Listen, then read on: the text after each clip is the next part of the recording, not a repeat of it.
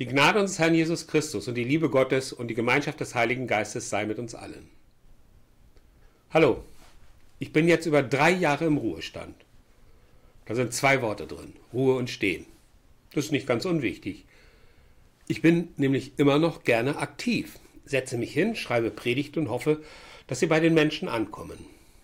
Das mache ich nicht, weil ich es muss.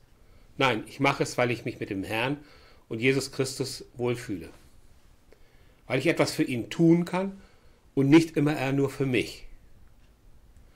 Irgendwann wird meine Kraft weniger werden und ich kann vielleicht nicht mehr diese schönen Gedanken haben. Vielleicht höre ich dann meine eigenen Gedanken noch einmal. Aber eins ist klar. Es gibt mir Kraft für den Glauben und ich kann das machen, was in Matthäus 28 in den Versen 19 und 20 steht. Ich gehe los und erzähle von meinem Herrn. Möge der Herr mir die Kraft erhalten, am Ball zu bleiben und immer etwas zum Leib Christi beizusteuern. Noch habe ich reichlich Kraft und kann alle meine Pläne bedienen. Aber irgendwann werde ich richtig alt werden und wahrscheinlich auch nicht mehr so viel Gedanken zu Papier bringen. Dann werde ich mich das ein oder andere Mal hinsetzen müssen, um Kraft zu tanken. Die leeren Akkus aufladen, die Füße hochlegen. Unser Freund Paulus hatte damals auch so eine Situation. Er war voll beschäftigt. Er war in Vorderasien unterwegs und war voll ausgelastet. Es lief auch nicht alles rund und er war ziemlich platt. Die Anfeindungen auf, seine Anfeindungen auf seinen Reisen, der Stress mit seiner Verhaftung und, und, und. Irgendwann müssen wir doch alle mal Kraft tanken. Paulus auch. Ich lese euch dafür aus dem Epheserbrief 3 die Verse 14 bis 21 vor, gelesen aus der Basisbibel. Deshalb beuge ich vor meinem Vater die Knie jeder Stamm und jedes Volk im Himmel und auf der Erde erhält seinen Namen von ihm. Er soll euch so ausstatten, wie es dem Reichtum seiner Herrlichkeit entspricht. Durch seinen Geist soll er euch in euer innerste Überzeugung festmachen. Denn Christus soll durch den Glauben in eurem Herzen wohnen. Und ihr sollt in der Liebe verwurzelt und fest auf ihm begründet bleiben.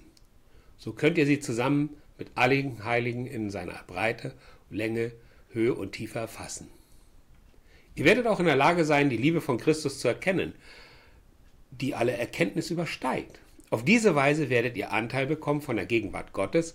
Sie wird euer Leben ganz erfüllen. Dank sei Gott, der die Macht hat, unendlich viel mehr zu tun, weit mehr als alles, was wir von ihm erbitten oder uns ausdenken können. So groß ist seine Macht, die auf uns wirkt. Er regiert in Herrlichkeit in seiner Gemeinde, das heißt, in der Gemeinde derer, die zu Jesus Christus gehören. Das gilt für alle Generationen auf immer und ewig. Amen. Im Epheserbrief 3, in den Versen 14 bis 21, erklärt Paulus der Gemeinde und uns, wo wir die Quelle unendlicher Kraft finden. Erklärt uns, wo wir diese Kraft, diese Lebenskraft herausholen können. Der Weg fängt ganz einfach an. Er betet. In Vers 14 und 15 kniet Paulus nieder vor Gott. Er kniet vor ihm nieder, weil er weiß, dass dieser Gott ihm die Kraft geben kann, die er braucht, um sein Leben zu meistern. In dem Wissen, dass dieser Gott, dem ich alle ihre Existenz verdanke, es gut mit ihm meint. Denn Gott ist Vater und unser Vater ist für uns da. Schöne Worte. Ich höre wohl die Worte, mir fehlt allein der Glaube. Da sagt doch der eine oder andere, was nutzt mir das? Fromme Worte, ich brauche konkrete Hilfe. Ich brauche eine schnelle Lösung. Am besten ein Sechser im Lotto, die Lösung mit einem Fingerschnipp. Nun übersetze ich das mal in unseren heutigen Alltag. Gerade jetzt in diesen Zeiten von Corona und Krieg in der Ukraine ist die ganze Welt beladen worden. Beladen mit der Angst vor Krieg, beladen mit Existenzfragen. Eltern, die von heute auf morgen Kinder betreuen, wohlgemerkt neben ihrem Fulltime-Job. Menschen, die ihre Arbeit verloren haben, Unternehmer, die nicht mehr wissen, wo sie das Geld herholen sollen. Und dann haben wir noch nicht einmal über das geredet, was vor all diesen Anomalien unser Leben erfüllt hat. Ich rede nur über das, was hinzugekommen ist. Die Last macht unsere Akkus leer. Diese Last bereitet uns Sorgen, echte Sorgen, Existenzsorgen. Darum geht Paulus auf die Knie. Er wendet sich dem zu, der eine Lösung hat. Er redet mit Gott. Er redet mit dem Gott durch das Gebet. Er kann dir nicht deine ganzen weltlichen Sorgen wegnehmen, aber er kann neben dir stehen und dir die Kraft geben, das alles durchzustehen. Jeder hat das schon mal erlebt. Du redest über deine Sorgen und plötzlich merkst du, dass nicht alles so heiß gegessen wird, wie es gekocht wird. Dass vielleicht sogar aus einem Verlust neue Chancen entstehen, weil das Gespräch, das Gebet Druck abbaut. Darum lohnt sich das Gebet. Es ist jemand da, den all deine Sorgen interessieren. Gott. In Vers 16 und 17 betet Paulus für die Gemeinde von Ephesus und auch für uns. Er bittet Gott, dass er uns mit dem Reichtum seiner Herrlichkeit beschenkt. Er bittet Gott, dass er uns in uns selbst stark macht. Und das durch seinen Geist, also mit seiner Macht.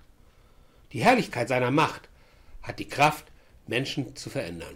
Das bedeutet, dass wir durch die Einstellung zu uns, den anderen Blickwinkel auf unser Leben, unsere Alltagssorgen ändern oder beseitigen können. Habt ihr es verstanden? Was erklärt uns Paulus? Er erklärt uns, was man in Persönlichkeitsseminaren für viel Geld hören kann. Verändert den Blickwinkel auf euer Problem. Verändert die Einstellung zu euren Sorgen und alles, was euch niederdrückt, verliert seinen Schrecken. Das müsst ihr euch ja mal vorstellen. In unserer heiligen Schrift, dem Buch der Bücher, stehen Hilfen zum Leben, Hilfe zur Selbsthilfe. Aber damit nicht genug. Paulus fügt hinzu, dass wir diese Herrlichkeit Gottes so lange suchen sollen, bis wir darin verwurzelt werden. Ich zitiere noch einmal den Vers 17 bis 19. Mein Gebet ist, dass Christus durch den Glauben in euch lebt. In seiner Liebe sollt ihr fest verwurzelt sein. Auf sie sollt ihr bauen. Denn nur so könnt ihr mit allen Christen das ganze Ausmaß seiner Liebe erfahren. Ja, ich bete, dass ihr diese Liebe immer tiefer versteht, die wir doch mit unserem Verstand niemals fassen können. Dann werden auch immer mehr mit dem ganzen Reichtum des Lebens erfüllt sein, der Gott, den Gott bei uns zu finden. Damit sagt er im Grunde nur, sucht Gottes Herrlichkeit, bis diese Offenbarung in euch zum Durchbruch kommt. Es ist wie im richtigen Leben. Erreiche dein Ziel in mehreren Schritten. Der erste Schritt ist, wende dich dem Herrn zu und fange an, mit ihm zu reden. Erzähl ihm, was dich belastet. Denn Gott interessiert sich dafür, was in deinem Leben passiert. Er will von dir hören, was dich bedrückt. Dann kann er dir auch helfen. Nehme ihn in dein Leben hinein.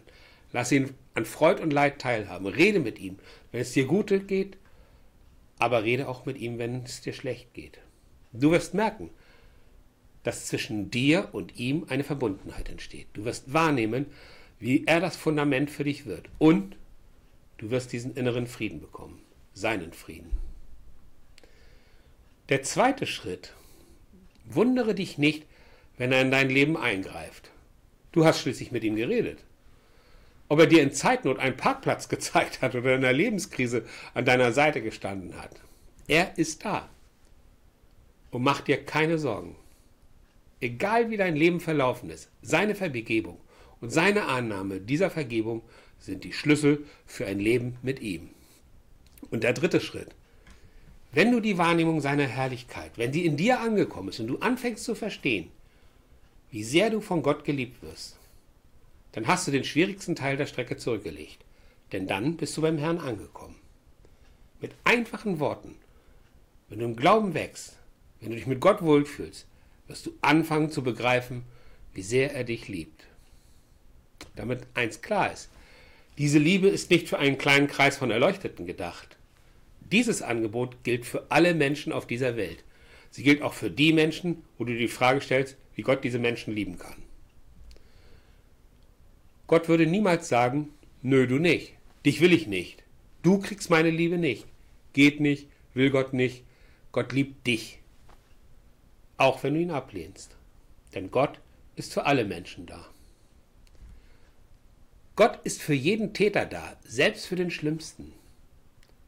Natürlich gibt es Vergebung nicht umsonst. Es gibt sie für die Annahme von Jesus Christus, unserem Herrn. Es gibt diese Vergebung dafür, dass du in Zukunft dein Leben veränderst. Und es funktioniert nur, wenn du ein Nachfolger von Jesus Christus wirst. Kommen wir zu Schritt 4.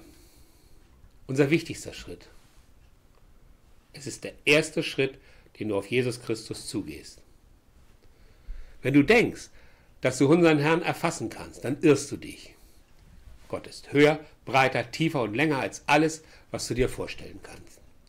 Seine Energie ist der Treibstoff, mit dem du die Welt verändern kannst.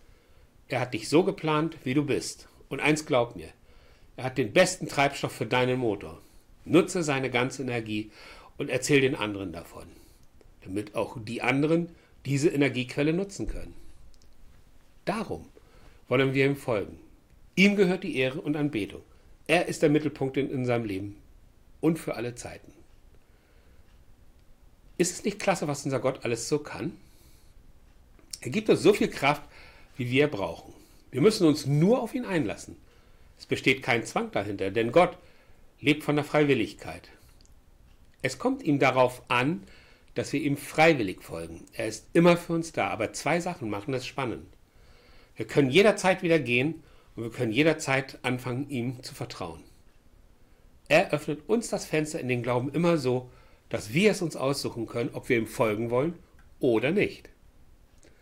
Das ist spannend, denn wir Menschen wollen gefragt werden. Denn wenn wir selbst entscheiden, dann stehen wir in der Regel auch zu dem, was wir sagen. Bei mir ist es jedenfalls so. Offene Fragen kannst du sogar mit ihm besprechen. Denn über das Gebet hast du immer Kontakt zu ihm. Und vergiss nicht, der Himmel ist nicht leer und unser Gott ist immer nur ein Gebet weit entfernt. Amen.